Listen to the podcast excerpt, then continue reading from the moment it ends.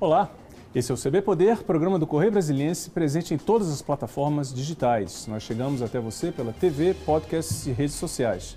Se ligue e participe aqui com a gente em nossas lives do Correio que você pode escolher, Facebook, Twitter ou YouTube. Lembrando que o CB Poder, esse programa aqui, é uma parceria do Correio Brasiliense e da TV Brasília.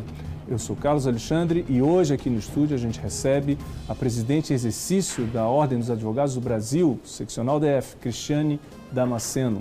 Seja muito bem-vinda ao CB Poder, Cristiane. Obrigada, Carlos. Eu que agradeço estar aqui tendo a oportunidade de conversar com você. Cristiane, a gente está falando de uma eleição movimentada, né? Quer dizer, que envolve a categoria dos advogados. São cerca de 50 mil profissionais. É um eleitorado razoável, né? É, é um eleitorado grande, é uma eleição que traz uma novidade, porque esse ano optamos por fazer uma eleição virtual, uhum. é, que para a advocacia também é uma novidade, mas que está sendo muito bem aceita, ainda mais nesse tempo de pandemia que nós estamos por vivendo. Por que uma eleição virtual? A eleição virtual ela veio para poder facilitar a vida do advogado mesmo, né? Então o dia hoje, o dia 21 de novembro foi o dia marcado para essa eleição acontecer. As pessoas vão poder votar das suas casas com seus celulares na mão, não vão precisar se movimentar para poder chegarem nos locais de votação.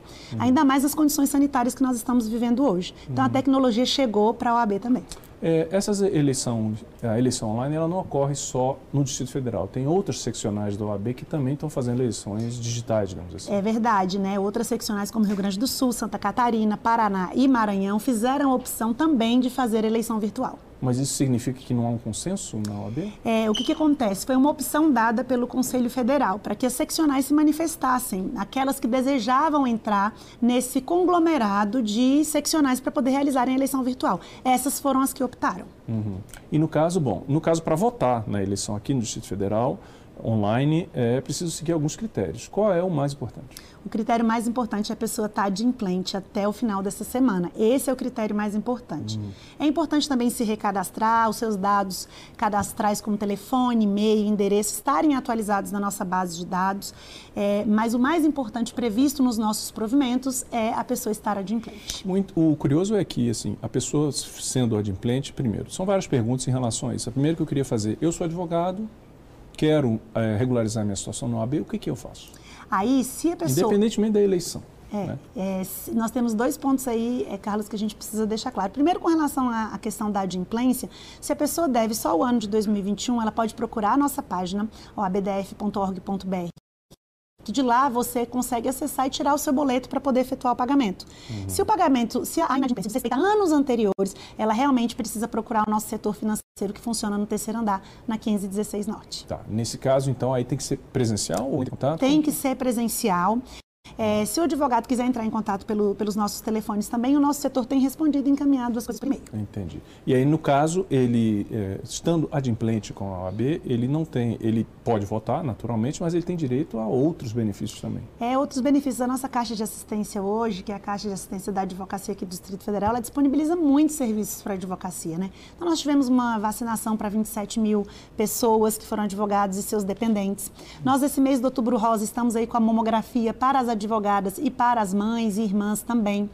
É, assim como os benefícios que a Caixa de Assistência oferece, benefícios financeiros para aqueles que são adimplentes. Se a pessoa passa por uma dificuldade financeira, ela pode receber, por determinado período, uma ajuda da Caixa de Assistência. E, e, a categoria não sabe disso? Como é que é essa... essa... É, na verdade, todos esses avisos a gente estão disponíveis nas, nas, nossas plataformas digitais e a gente sempre, quando a gente entrega as carteiras para os advogados, a gente costuma deixar muito claro o que a Caixa de Assistência faz pela advocacia do Distrito Federal. Como é que está a, a... A gente fala em 50 mil profissionais, digamos assim, mas Adimplentes, qual é, e aí voltando, digamos assim, à eleição, estamos falando de quantos eleitores, digamos assim? É, nós temos aí cerca de quase 49 mil eleitores, né? Só que para a pessoa poder estar tá apta para poder votar, ela precisa estar tá adimplente. Então pode ser que a gente tenha aí de 30% a 40% de pessoas que precisam quitar as suas é, obrigações financeiras para estarem aptas a votar. E esse prazo, como, como você disse no início da nossa conversa, é até sexta. Por até, quê? É até sexta-feira. Por quê? Porque os nossos provimentos, especificamente o 146 de 2011, ele prevê que para poder votar, o eleitor tem que estar de implante até 30 dias antes da data da eleição. E a data da eleição é dia 21 de novembro. Certo. Então, isso em relação à adimplência, mas em relação ao cadastro? Em relação ao cadastro, é, nós passamos é, um aviso nas nossas plataformas por e-mail dos advogados, nós estamos pedindo que eles se recadastrem. E na nossa página também existe o link do recadastramento. É, o prazo final é dia 21. Nós estamos recebendo muitos pedidos para que esse prazo se estenda um pouco mais, para dar chance de mais colegas deixarem os seus dados cadastrais ok com a OAB. Agora, o, Cristiane, é, um dos pontos, aí mudando um pouquinho do foco da eleição, e entrando num tema que eu sei que a, é, você, como presidente da OAB, já, já se posicionou, que é a questão da politização. Né?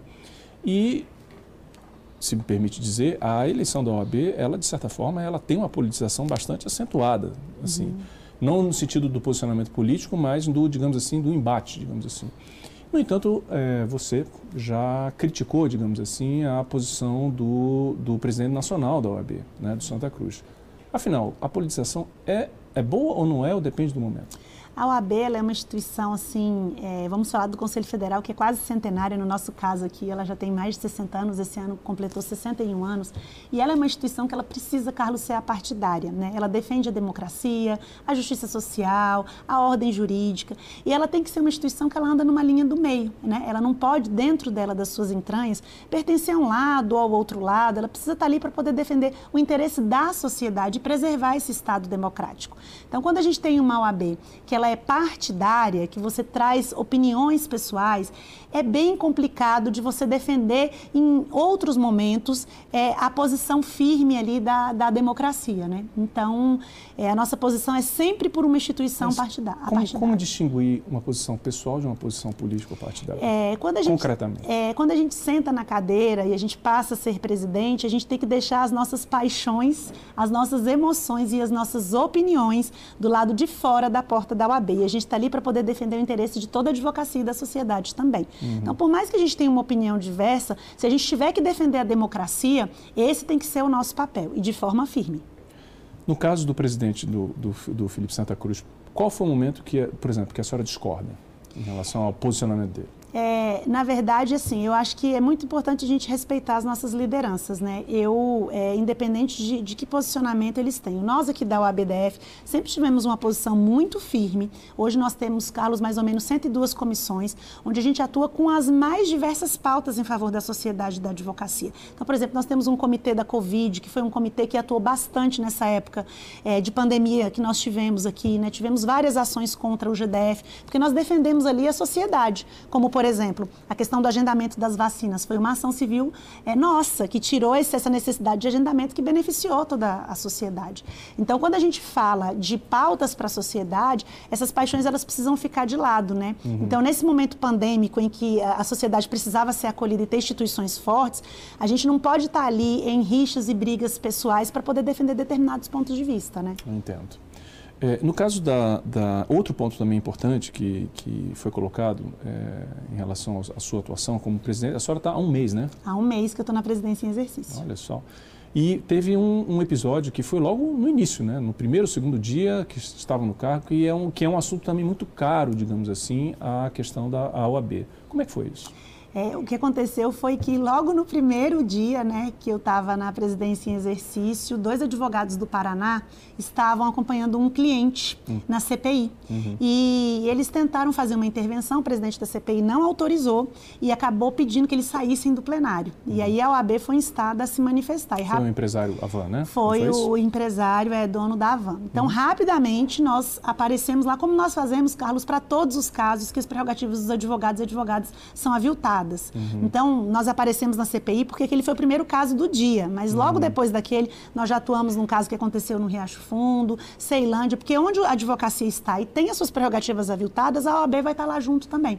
Então, nós aparecemos lá, eu fiquei lá durante seis horas para poder proteger ali o direito dos advogados a acompanharem um cliente é, na porque CPI. porque o que aconteceu foi que um senador se disse desrespeitado e aí houve aquela, aquele é, aquela discussão e havia, inclusive, uma determinação de expulsar os advogados, foi isso? Foi, do plenário, né? E foi uhum. isso que a gente ficou lá durante seis horas para poder garantir que os colegas permanecessem dentro do plenário. Mas... Ali foi uma das situações, tá, Carlos? Sim. A gente já vinha acompanhando aquilo já há mais de quatro meses. Há quatro meses nós temos cinco mandados de segurança no Supremo Tribunal Federal pedindo para que as prerrogativas dos advogados fossem respeitadas na, em situações pontuais, mas que serviriam para outros casos naquela mesma CPI. Uhum. Então, assim, a OAB é, DF já vem vigilante nessa violação de prerrogativas ali dentro da CPI há mais de quatro meses. Então, aquilo foi, na verdade, o estopim, né? Porque nós comparecemos lá praticamente todos os dias. Olha só. Mas o advogado pediu desculpas, né? É, o advogado, na verdade, sim, ele foi colocado numa situação complicada porque o senador quis transigir ali. Isso. E aí você, como advogado, está vendo o cliente ali, passando por horas a fio. E ele acabou, né? Mas o senador também, de volta, pediu desculpas para o advogado. É, acho que os ânimos serenaram, digamos assim. É. Agora, engraçado, é curioso porque é, você mencionou aqui é, é, outros episódios que não aconteceram, digamos assim, no palco da CPI. Digamos, me parece que foram em situações mais cotidianas. Como é que foi isso no Riacho Fundo? É, assim, a gente tem casos assim dos, dos juízes não quererem receber os advogados, por exemplo. Tem uma coisa urgente para poder despachar e aí a pessoa fala, não, você já peticionou, pode deixar que eu vou é, ver a sua petição. E às vezes é um direito caro, é uma coisa que vai perecer. O advogado tem direito de ser ouvido, né? Então são coisas assim que diariamente a gente atua junto com a nossa diretoria de prerrogativas, entrando no balcão virtual da justiça uhum. para poder despachar com o juiz e garantir que o colega tenha ali a sua prerrogativa respeitada, né? Então. Então, esse é o nosso trabalho diário. Agora, um dos temas também que, que, que eu imagino que sejam muito caros à OAB é não só apenas as prerrogativas do advogado, mas também, digamos assim, a questão da impunidade. Como é que a OAB deve ver essas, essas grandes discussões, como, por exemplo, relativas ao Ministério Público, ao projeto que está em andamento no Congresso, a questão da improbidade administrativa, essas grandes questões que dizem respeito à justiça e impunidade?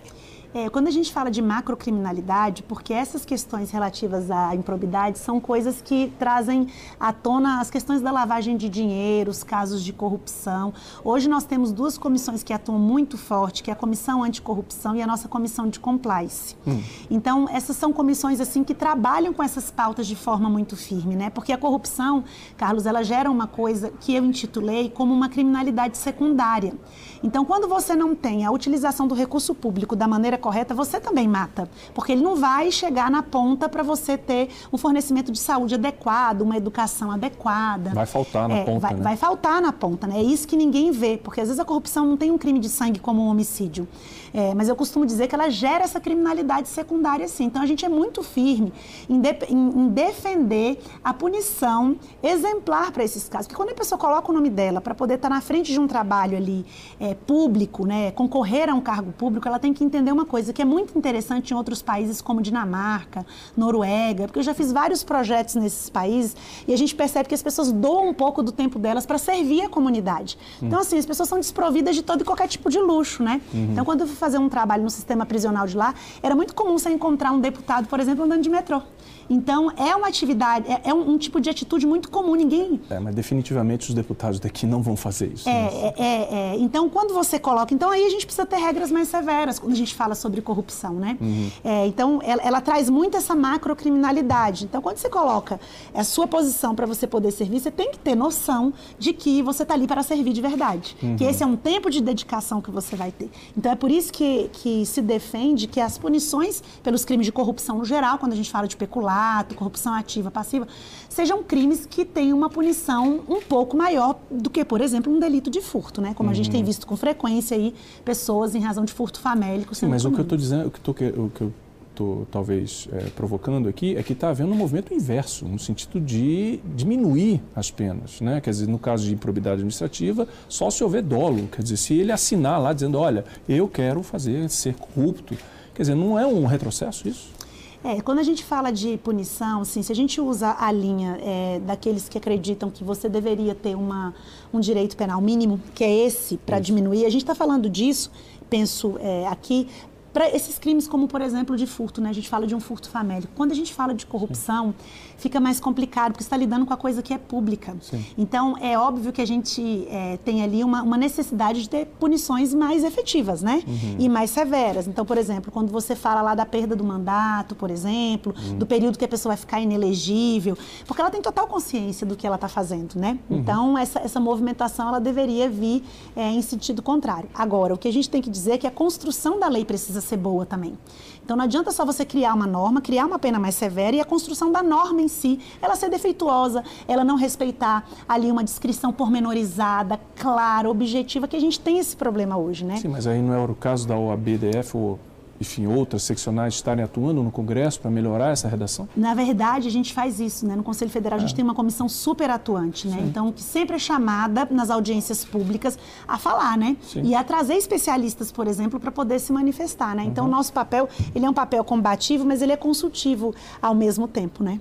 É, é porque assim, o, a OAB, a gente está falando de uma forma bem ampla, né? não só da OABDF, porque existem situações e contextos onde a OAB tam, atua né? inclusive até na nomeação de, de, de tribunais superiores, uhum. de conselho do CNJ, quer dizer, então a OAB ela tem um papel a desempenhar, por isso que essas questões são importantes, eu é, imagino. Né? É, exatamente, são importantes e a gente não se furta a se manifestar uhum. contra elas não, né? Então, uhum. quando a gente fala de, é, quando nós falávamos, por exemplo, de determinadas ações, violações de direitos, como né, essas é, interceptações telefônicas feitas de formas clandestinas, as buscas e apreensões Sim. em grandes operações, a gente se manifesta, nós nos manifestamos enquanto uhum. é, instituição e isso ficou muito muito claro depois, né? Que tudo é. veio à tona uhum. é, com, com, essa relação promíscua que existia entre o judiciário e o Ministério Público. Uhum. Então, assim, a gente não se furta em nenhum momento. E, e as nossas comissões, elas servem para isso, tá? No fim das contas, a Lava Jato, digamos assim, ela, é, o que se revelou da Lava Jato, digamos assim, os equívocos, os abusos cometidos com a Lava Jato, de certa forma, são uma vitória da advocacia, né? É uma vitória da advocacia, né, Carlos? Porque a gente já vinha falando isso, a gente já vinha acompanhando os advogados que tinham os direitos desrespeitados ali,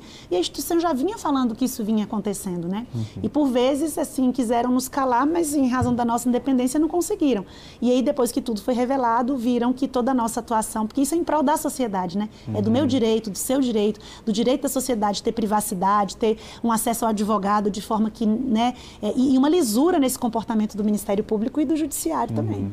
Falando em defesa da sociedade, é, eu sei que é, você, como profissional, e também ocupando um cargo de esse posto na UAB, tem um, um olhar é, especial voltado a, a, dois grupos da nossa sociedade brasileira, que são as, os negros e as mulheres. Como é que é isso? É, hoje a gente tem uma OAB completamente paritária pela primeira vez, né? Então a OABDF foi a primeira seccional do Brasil que trouxe dentro do seu conselho, com quase 100 pessoas, metade homens e metade de mulheres. Rigorosamente? Assim, rigorosamente. E dentro da diretoria também, né? Então nós fizemos uma opção do meu cargo não ser de vice-presidente, de ser de co-presidente. Eu divido a presidência com o presidente dele, contanto que quando as pessoas, ele se licenciou para poder concorrer à eleição esse ano, as pessoas disseram para mim agora, você está como presidente em exercício mas na verdade, Carlos, eu sempre fui, porque eu sempre dividi com ele todas as decisões e as incumbências da instituição. Hum. Então, isso é dar voz para as mulheres verdadeiramente. O nosso Conselho Federal, só no dia 14 de dezembro de 2020, que fez aí a opção de se criar um provimento para determinar que todas as seccionais adotassem, é, dentro das suas chapas para as eleições desse ano, é, chapas paritárias. Então, hum. essa foi uma opção que nós fizemos já em 2019, né?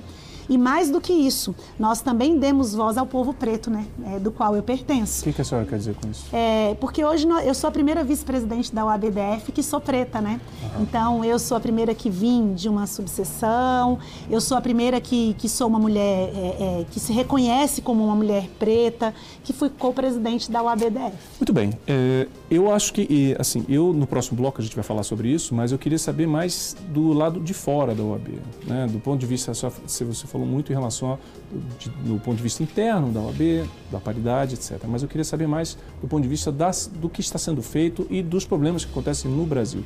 Mas nisso, no próximo bloco, a gente volta já já, tá bom?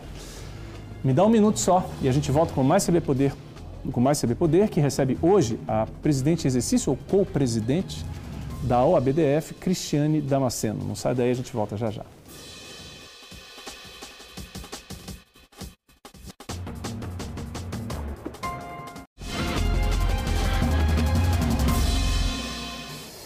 E a gente volta com o segundo bloco do CB Poder, que recebe hoje a presidente exercício, co-presidente da OABDF, Cristiane Damasceno. Cristiane, nós estávamos falando sobre questão de paridade, né? de gênero e raça. E você, no bloco anterior, estava comentando sobre esse trabalho que foi desenvolvido na OAB, na, gestão de, de, na atual gestão. Só que existem problemas fora da OAB também, muito sérios em relação, nesse tema relativo a machismo, gênero e racismo. Qual é o maior problema na sua avaliação como presidente da OAB nesse ponto, que, nesse posto que você está ocupando? É, é, muito importante hoje a gente criar os espaços de poder e começando pela nossa instituição para poder mostrar que nós estamos atentos a essa questão da, dessa violência de gênero que se pratica contra as mulheres. Vamos começar falando sobre esse assunto, né? Uhum. Então, quando a gente trouxe a paridade para dentro da OAB, essa mudança de cultura, ela foi muito importante porque ela começou a ser espraiada para fora. Então, hoje a gente vê, por exemplo, os nossos conselheiros, os homens, é, eles não fazem eventos dentro da nossa casa sem que tenham mulheres à mesa, por exemplo. Hum. E isso é tão interessante porque é, essa cultura ela começa a chegar nas audiências, por exemplo. Né? Então, a gente tem casos aí de advogados que são homens que estão lá defendendo o direito das mulheres, por exemplo, não serem interrompidas como acontece com frequência dentro de uma audiência, por exemplo. Uhum. Então, eu vou dar um exemplo meu, que eu estava num tribunal é, e pedi a palavra para poder fazer um esclarecimento de fato, e não foi me dada a palavra, e foi dada a palavra para um colega que era homem advogado. Uhum. E ele cedeu a palavra para mim. Então, essa, essa, essa necessidade da gente criar dentro da nossa casa essas estruturas de proteção é, e espaço das mulheres é importante porque isso começa a ser espraiado. É, mas veja bem, esse problema, digamos assim, isso que você, essa essa cultura, digamos assim, ela é muito incipiente ainda, uhum. porque o problema de racismo estrutural, o machismo estrutural, ele está disseminado, inclusive no judiciário. É inclusive isso? no judiciário, né? Então é por isso que a gente tem ações, por exemplo, é, semana passada eu assinei um ofício de apoio à necessidade de você ter candidaturas de mulheres uhum. nos TREs, né, nos tribunais regionais eleitorais, de que isso seja implementado pelo judiciário, porque enquanto essa consciência ela não tiver permeada dentro das instituições, você precisa ter uma regra que, que obrigue as pessoas a darem espaço, por exemplo, uhum. uh, para as mulheres, né? Uhum. Então, essa é a nossa política. As mulheres precisam ter espaço, elas precisam ter voz e estar nos cargos de decisão. E não serem chamadas de descontroladas, né? E não serem chamadas... Né? Exatamente, não serem chamadas de descontroladas. Porque, como nesse exemplo que eu te dei, eu tinha todo o direito ali de querer a palavra, enfim, ter sido muito incisiva naquele caso, né? Uhum. O colega foi muito é, sagaz naquela situação e é isso que eu estou dizendo. Quando você cria uma política interna, você uhum. acaba mudando essa cultura. E isso permeia os colegas que são homens também, porque essa luta, é, Carlos, contra o machismo, o racismo, ela precisa ser uma luta de todos. É, não só dos advogados, né? Dizer, é, exatamente. Então, dentro do judiciário, a gente vê muito isso ainda, né? Uhum. Quando um homem fala, todo mundo presta atenção. Quando uma mulher vai fazer uma sustentação oral, não. Na CPI, né? É. Várias vezes a gente viu isso Exatamente. Também. Ficou muito nítido quando as é. mulheres são interrompidas na é. hora que estão falando, né? Não espera se concluir Várias a ideia. Vezes. Então, essa, essa própria ideia do, do presidente Délio de trazer para a co-presidência era para mostrar essa, essa possibilidade de eu interrompê-lo, de eu estar ali comandando a instituição junto com ele, né? Entendi. É, é, Cristiane, tem outras questões assim, que eu queria voltar um pouquinho à questão da, da, da, da adimplência, né? É, fala um pouquinho mais da questão da caixa dos advogados, do, do de assistência aos advogados, porque é, um, muito se fala, por exemplo, e dessa dificuldade da adimplência, né? Uhum. da inadimplência. Uhum. Falam do preço da, da, anuidade, que é muito alta e tudo mais, etc. Quer dizer, então, é ou não é alta? Quais são, quais são as vantagens, digamos assim, em relação a isso? Aqui no Distrito Federal, nós optamos em não aumentar a anuidade quando a gestão começou. Né? Nós temos uma das anuidades para o advogado sênior, vamos dizer assim, mais baratas do Brasil, que hoje é de 800 reais. Hoje nós temos uma unidade de 800 reais, você tem 55 pontos de trabalho para os advogados, né, perto da casa, por exemplo, onde tem as nossas subseções. São coworkings, né? É, que é, é como se fossem coworkings, né, dentro das nossas subseções, que são braços da, da seccional que funciona aqui no plano piloto. Hum. Temos é, também é, salas fora das subseções para poder servir a advocacia, como a de Santa Maria, que foi inaugurada há pouco, que os advogados podem trabalhar. Não necessariamente você precisa ter um espaço seu para você ter esse gasto, por exemplo.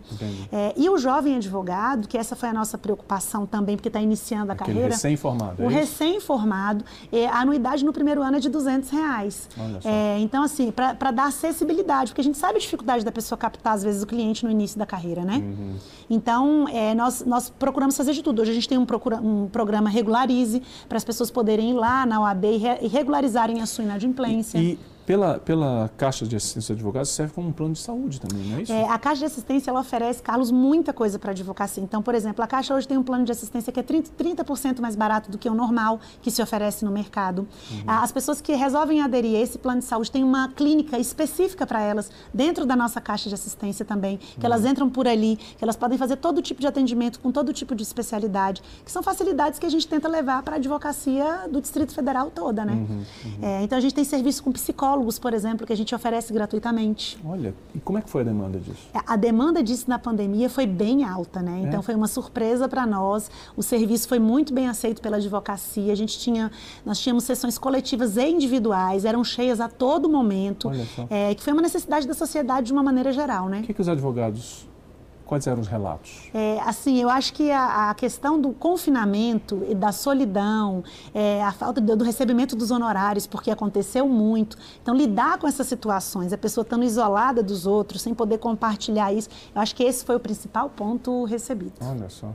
Quer dizer, muito por conta também da, da, da realidade do home office, né? Quer dizer, que tem um lado bom, digamos assim, tem uma, tem uma eleição que em tese é mais prática, é mais segura né, e pode ser rastreada, no sentido de pode ser auditada, uhum. né, mas tem essa questão da, do, do, trabalho profissional, que eu acho que faz muito parte do, do, trabalho, é um pouco parecido com o trabalho de jornalista, né, precisa do contato ali é, pessoal. Ex né? Exatamente, né, teve prejudicado o contato, e assim, porque muitos colegas também com networking dentro dos fóruns, dos uhum. tribunais, indo para as reuniões dentro da OAB, dentro dos ambientes também educacionais, as pessoas acabam ali formando parcerias, Exato. e tudo isso acabou, né, e lidar lidar com tudo isso de forma abrupta foi difícil para todas as pessoas, inclusive para a advocacia, que é o nosso ganha-pão. Né? É interessante porque, a, voltando à eleição, tem a questão da resistência. Né? Houve uma certa resistência em relação a se fazer uma eleição online. Né? É, a tecnologia, Carlos, ela veio para ficar, mas ela vem caminhando a passos um pouco lentos para determinada parte da sociedade. Acho que a pandemia fez esse negócio se acelerar. Né? Uhum. Então, para nós também isso não foi diferente. Né? Inclusive, houve, muita, houve polêmica, inclusive, né, em relação a, a se usar usar esse modelo. Outros candidatos que vão que estão aí se preparando para disputar a eleição criticaram, né? E vocês então acham que esse é o melhor modelo? Esse é o melhor modelo porque é um modelo mais barato. Vamos começar pela economia. Então, para advocacia isso tem-se um custo muito menor, né? Então a gente vai ter um, um custo de um terço do preço do que se tinha Na antes. ponta do lápis. Por quanto é mais barato? A economia é mais ou menos de 60%, é, Carlos, do valor que se pagou na última eleição, que foi presencial. É, a gente tem, e hoje a gente gastaria até um pouco mais, porque você teria que criar pontos, né? mais pontos de votação Sim. por causa da pandemia. Distanciamento. Né? O distanciamento, a questão sanitária. Então a eleição sairia duas ou três vezes mais cara do que a última eleição. Então, esse é o primeiro ponto, é mais barato. Ela é mais barata, né? A segunda coisa, as pessoas não precisam ir. No dia da eleição é um dia desgastante para todo mundo, né? Tanto para os concorrentes quanto para o eleitor, porque você tem ali uma estrutura que é formada pelas chapas, que, que muitas vezes as pessoas não gostam e muito daquilo. do ponto de vista né? de fraude? É, não tem que se falar em fraude. Hoje você tem, a gente, nós temos um auditor né, é, independente que é contratado para poder auditar todo o trabalho da empresa. Todas as chapas vão ter direito a terem pessoas lá para poder acompanharem todo o andamento da eleição. Os regulamentos estão sendo feitos, vão ser, vai, ser, vai ser dado acesso a todo o sistema. É, as pessoas que vão concorrer vão ter suas chapas registradas. É, essa transparência ela é inevitável para um processo democrático. E com certeza o ABDF vai garantir isso para todo mundo que vai concorrer. Quando você fala o É diferente da comissão eleitoral? Qual o papel de cada um? É, a comissão eleitoral é uma comissão que é formada para poder acompanhar as eleições. Então, ela é uma comissão é, que é independente, né? Então, ela dita suas regras, é ela que conversa com os concorrentes. É, a ABDF está ali para poder cumprir as determinações que, é fei que são, vão, vão, ser feitas ou estão uhum. sendo feitas pela uhum. comissão eleitoral. É, porque veja bem. É é, você está assumindo a co-presidência, digamos assim, né? mas tem um candidato. Agora, evidentemente, tem uma questão institucional aí. Quer uhum. dizer, a OAB, independentemente do candidato, ela tem um papel a cumprir, uma responsabilidade, inclusive. Né? Então, pelo que eu estou entendendo, você está deixando muito claro que qualquer é, questionamento que possa vir, possa surgir será tratado com responsabilidade, seriedade, independentemente da, da, da, disputa entre os candidatos. Com certeza, né? Eu acho que a moralidade, a transparência, Carlos, tem que ser duas coisas que norteiam o nosso comportamento humano é, e da instituição mais ainda, né? Então, assim, todo mundo, vai ser dado a todo mundo o acesso a tudo, a todos os locais físicos de votação, se assim a comissão eleitoral determinar. É, nós não vamos esconder absolutamente nada de nenhum candidato. É, porque assim, eu acho que uma questão fundamental é a questão da credibilidade, né? Quer dizer, se é, é preciso, a eleição vai passar, Agora, a credibilidade, ela precisa se manter, né? Com certeza, né? É por isso que todo mundo vai ter direito aos seus assistentes técnicos, né? Para eles terem acesso, sim, às questões técnicas e darem segurança para os, os candidatos que tudo está sendo feito Quando corretamente. você fala que vai, os candidatos serão chamados, serão chamados para o quê especificamente? A comissão eleitoral ela que dirige esse processo, né, Carlos? Então ela chama para poder passar instruções sobre como a eleição vai ser realizada, como ela já tem feito, né? Ela já marcou uma primeira reunião, já escutou durante mais de cinco horas todos os candidatos. Então o direcionamento da eleição é feito por essa comissão, que tem um presidente mais quatro membros. Tá então é ele que passa o direcionamento. Tá bom, muito bem. Cristiane, eu agradeço a sua presença aqui. Foi pouco tempo, né? Fez o assunto, são, são muito, é, né? a gente não, e, e, bom, professora, né? E advogada tem que falar bem e muito, né? É, eu queria lhe agradecer a sua vinda aqui. Obrigada. É, espero que você venha outras vezes, tá? E boa sorte. Né? Muito obrigada, Carlos. Eu que agradeço. CB Poder fica por aqui hoje. Muito obrigado pela sua companhia. Até a próxima e tchau.